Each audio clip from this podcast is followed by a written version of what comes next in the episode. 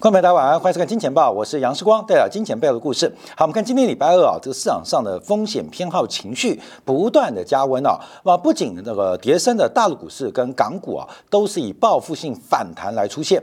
那特别要观察，就是在整个澳门的博弈股的全面反攻。呃，中国在二零二三年的大内需跟消费的题材，值得做我们后续的观察跟掌握。可是风险偏好回升，不仅在股市身上，包括了像贵金属、基本金。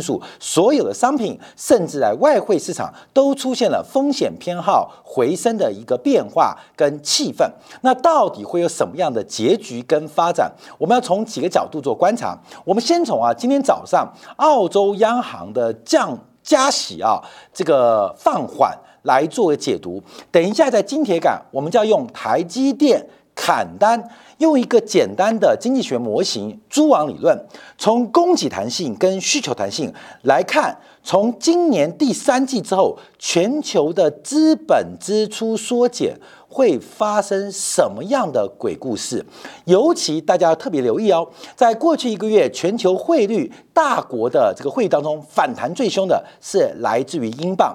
那英镑为什么会大幅反弹？主要是新任的首相对于加税跟财政赤字的打击，跟市场上的一个期待的反应，在配合资本支出缩减。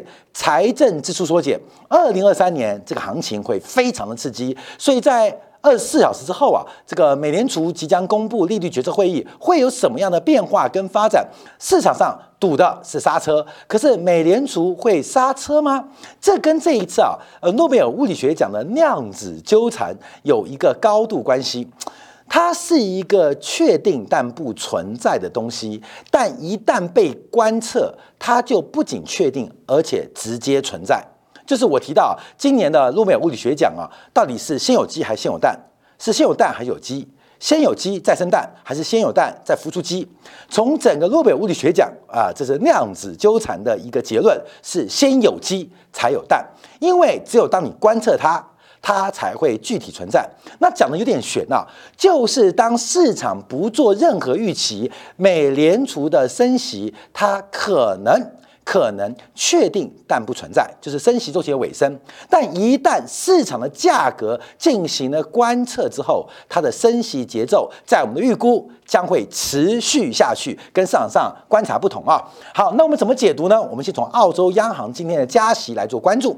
那今天啊，澳洲央行早上是升息的一码零点二五个百分点，把利率从百分之二点六加到百分之二点八五。这也是啊，这一波啊，从五月份以来，我们看到澳洲央行第七。次的一个加息，其实早在上个月初，澳洲的升息就已经放缓。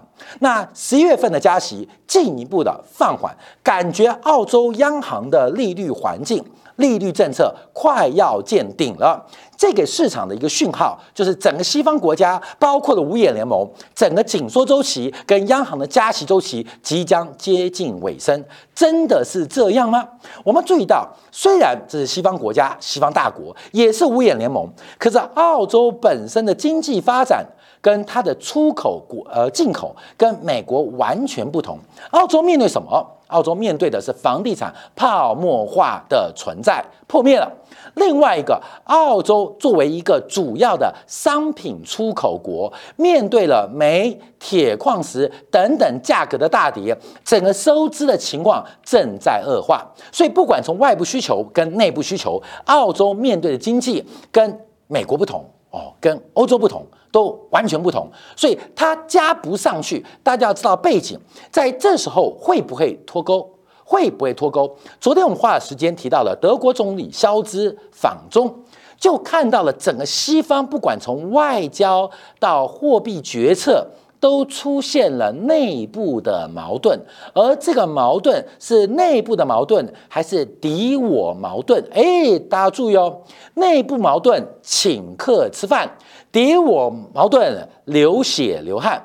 内部矛盾我们就吃个饭啊，大家把这个小矛盾呢沟通一下就好。敌我矛盾是你生我死，我生你死。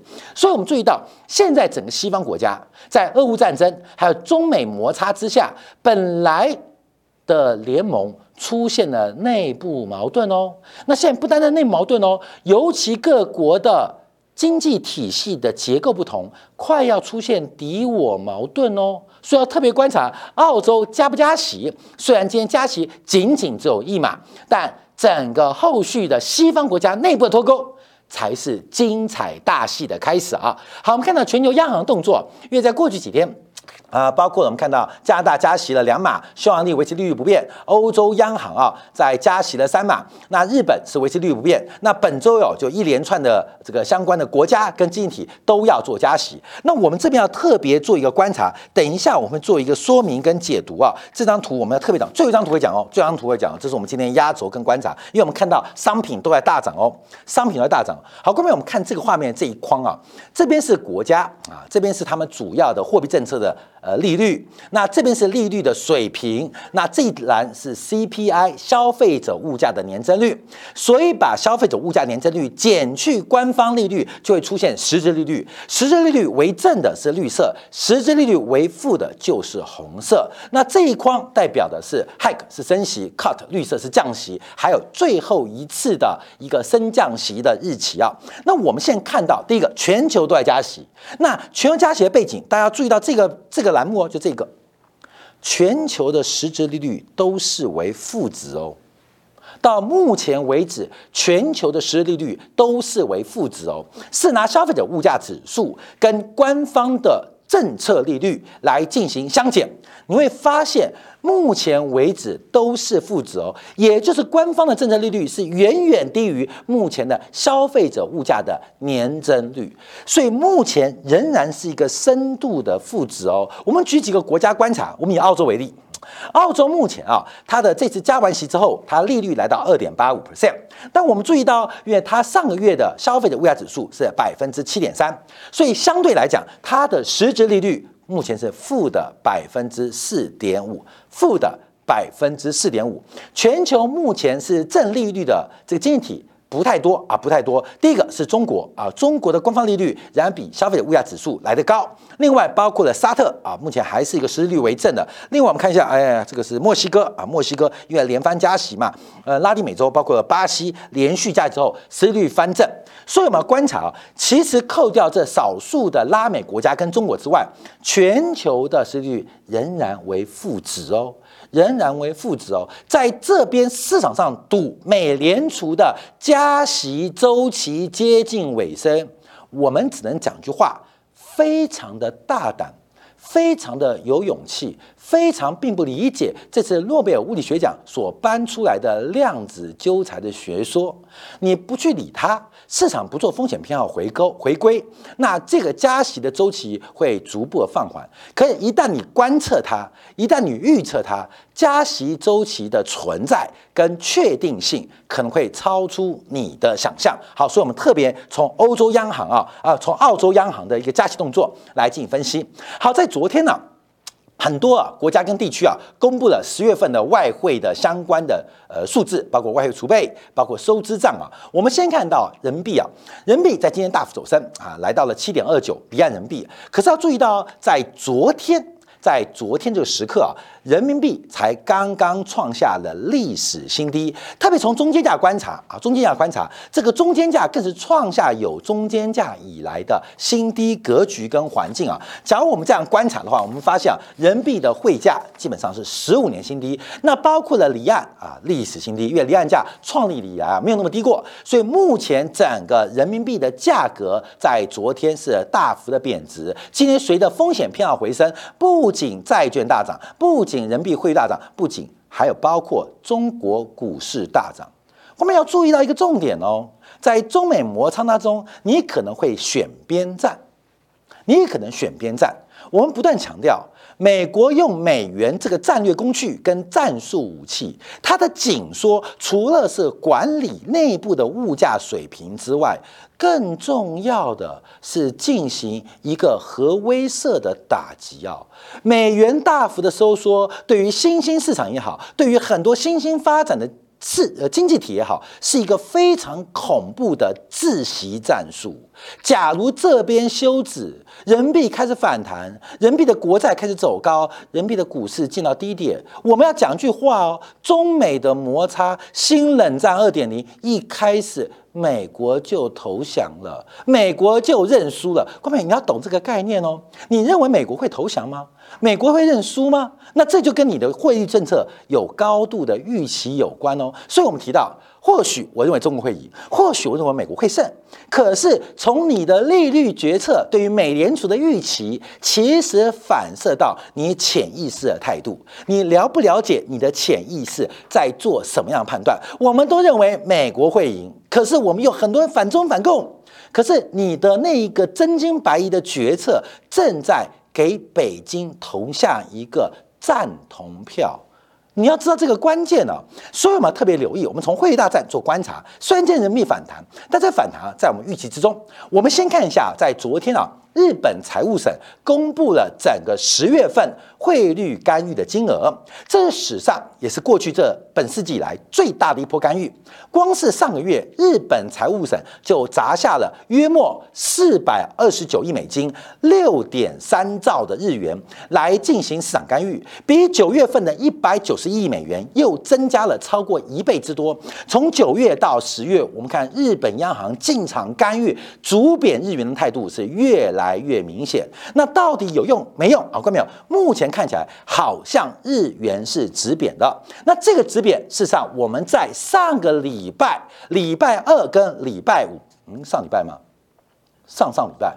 啊，上上礼拜啊，上礼拜我们非常精准的预测，我们已经预测了比日本银行更准的动作啊，就是我们在金铁杆啊，在上上礼拜二跟上上礼拜五连续做过两集，这边是用六十分钟 K 线来看日元变化。我们在上上礼拜二十月十八号的时候，我们跟大家分享，我认为日元的贬幅贬值的满足。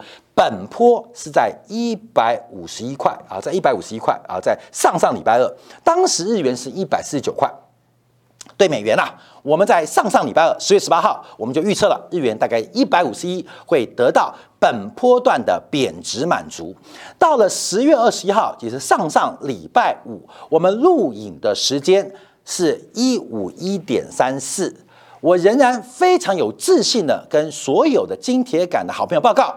一百五十一块是本坡的贬幅满足，本坡的贬值的低点就是一百五十一块。哎，我跟你讲哦，我很自豪的讲，因为当天录影的时候已经贬破了一五一，来到一五一点三四。在我们节目录完播出的时候，日元已经贬到了一五二了。世光，你被打脸了吗？没有打脸。你们有空回去看看礼拜五十月十一号礼拜五，世光对于日元的判断多么的泰然，多么的轻松，多么的笃定。多么的骄傲啊！看到没有，这是了不起的地方。结果我们今天小编把它算出来时间啊，很不巧的，这个一五一点九就是我们在金铁杆播出之后，它就出现了一个迅速的掉头，在当天晚上凌晨约莫北京十点十一点的时候，出现了大规模的干预，就嘣咚就掉下来了。所以我要讲什么？看到没有？我能摸到它的高点，就能摸到低点，能摸到低点，我们可以预测下一波的行情。所以为什么一五一是低点？除了从技术分析之外，我们跟大家做一个特别的观察，就是在十一月的利率决策会议之后，正在酝酿第四季末到明年初开始的汇率大战 Part Two 啊，汇率大 Part Two。我们在之前提到了新台币有贬到三十五块的潜力，日元会上看两百块啊，下看两百块。那为什么在两周前喊刹车，并不是他要？结束贬势，而是要进行一个叠升的修正，而这个点我们替大家抓到，所以我们现在往下做观察，往下做推演，我们希望永远跟领先市场，为跟大家来做一个分享。好，关麦我们要做一个掌握，好，关麦掌掌握，哎，先看一下昨天。新香港啊，金管局外汇储备资产也公布了，香港的九月外汇资产、外汇储备十月份还没公布，已经降到了四千一百九十亿美元，比八月少了一百二十六亿美元。注意哦，十月份只会减更多，不会减更少，也就是从整个香港金管局，包括了它银行之间的超额储备，到包括。外汇占外汇储备目前都在持续的消耗当中。香港跟美元的联系汇率制度将会在明年宣告成为一个重要的汇率战场，这是一个可以期待、可以观察的地方。这是个必然的措施。大量的资本外流，除了中国政治的调整之外，还有美国的紧缩政策，而现在在前期的酝酿。逐步的消耗香港的超额储备，等到这个超额储备来到一定的呃水位的时候，这场港币的联系汇率大战就要开打。但这次跟一九九七年的不一样的地方，就是北京对于港币跟美元的联系汇率制度，可能从政治的出发点就有非常大的不同哦。这是一个非常可爱而且非常值得期待的大行情，配合日本的 YCC 啊，Yield Curve Control，在明年年中之前可能会遭遇到更大的压力。假如日元放弃 YCC，港币遭到全球空方的狙击，明年上半年的汇率大战正在酝酿。什么时候酝酿？现在开始休整，整个空头正在休整。我们可人家叫我们空头总司令，关没有？空头总司令指挥要有方法嘛，指挥要有方向嘛。的确，我们看到了整波亚洲货币也好，包括美元的顶点。甚至在上礼拜二，我也跟大家分享一样，因为我们这个时光经理的公司啊。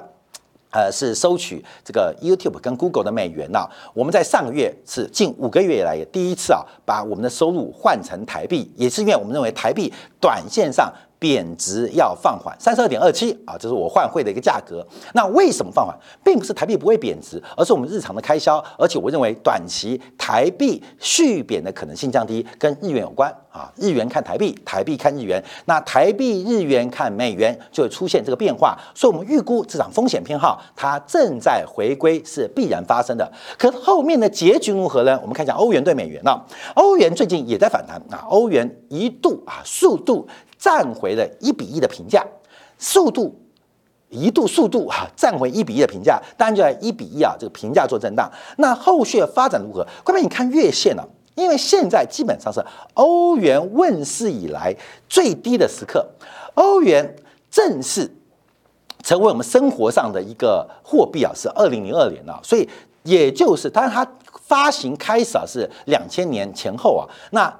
正式开始使用欧元，就一般老百姓可以用欧元啊，大概是两千零二年开始。现在的价格就是两千零二年价格了，就走了二十年，欧元从出生地，呃，到了到了京上广深啊，基本上发了财，现在又回了地原原来的出生地，又回到老家。哎，欧元很像大陆这个八零后九零后的人生，你知道吗？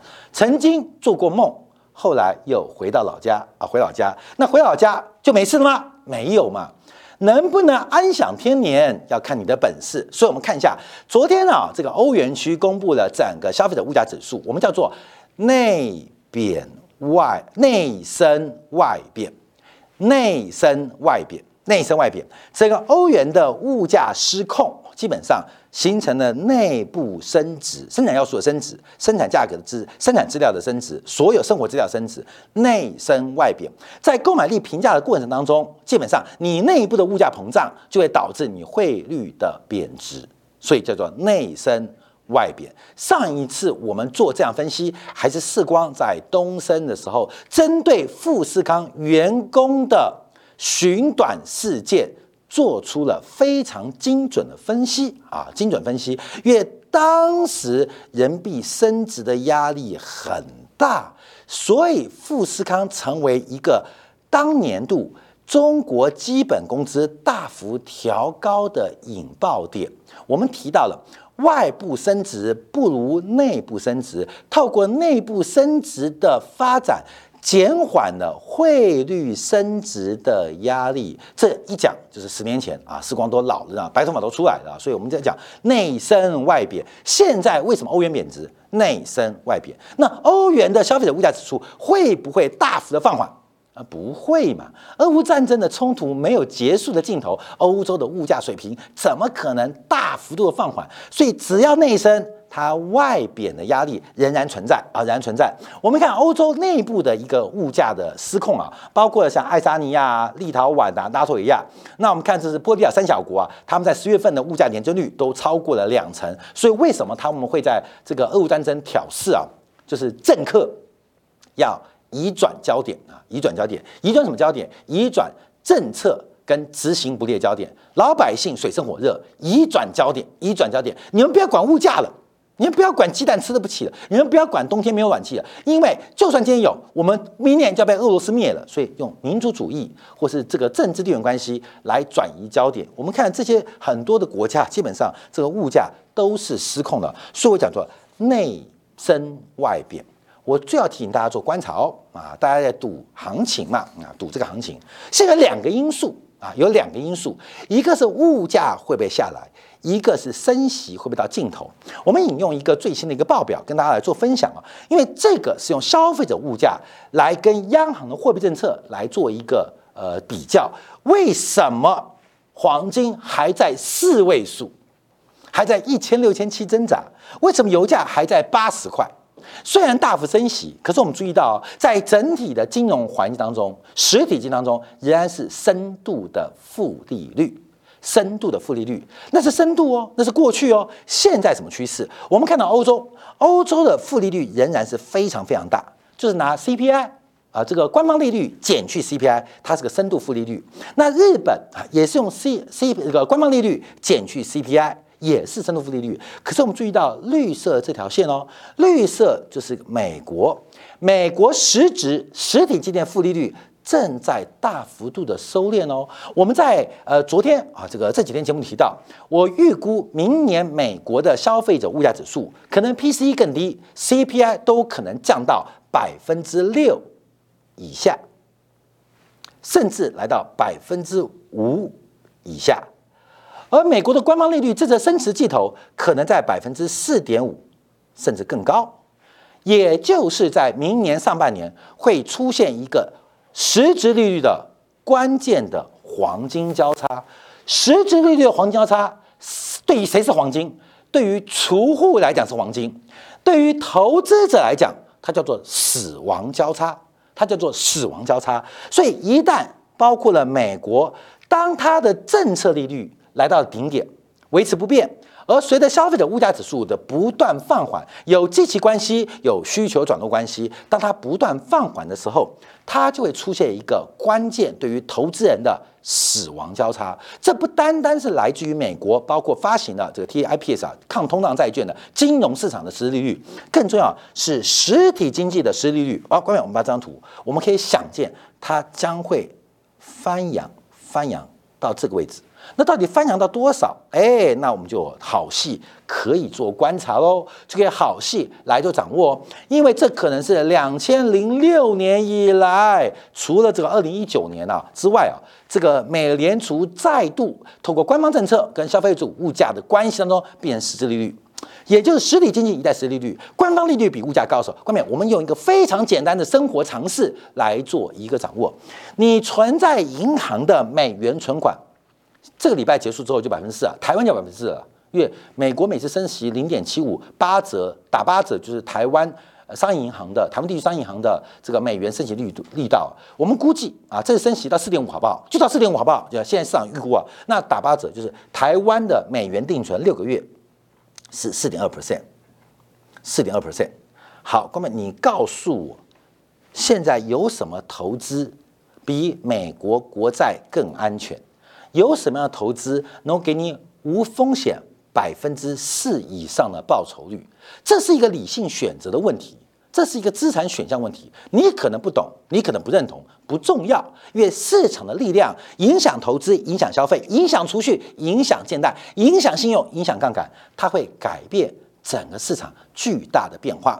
好，面对这个反弹之后，空方重新正在酝酿啊，空头在休整之后重新酝酿。那第二波的。资产价格的修正，还有我们特别关心的汇率大战，会从哪一个地点做出突破的一个象征，值得大家特别观察跟期待啊！好，稍后我们在经典部分，我们以台积电为例，台积电终于认错了。我在前几天啊，我们这个标题说穿马甲，各位有注意到穿马甲哦？有人说时光你好，又来找这个我们性暗示，不是？你看现在哪家公司说削减资本支出穿马甲，谁就弹谁就涨。哎，郭淼，我们的预测蛮准确的。但我们要从台积电为例，从台积电资本支出的缩减跟开始针对上游的设备跟原材料砍单，我们要用一个很简单的经济学啊，个体分析的蛛网理论，从供需弹性的预判看到二零二三年的景气，从。供需弹性的关系，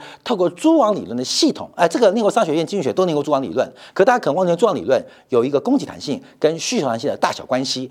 从这个供需弹性，哎，我们两年没讲哦，因为上次讲的时候是二零二零年九月份，我们针对货柜航运，当时长荣十二块十三块，阳明七块八块时候，曾经分析过一次哦，所以最简单的。逻辑跟最简单的系统论，可以让你财富登上天堂之门。所以，我们等一下就要从台积电为例来看一下资本支出缩减会发生什么样可爱还是可悲故事。休息片刻，稍今天部分为大家做进一步的观察跟服务。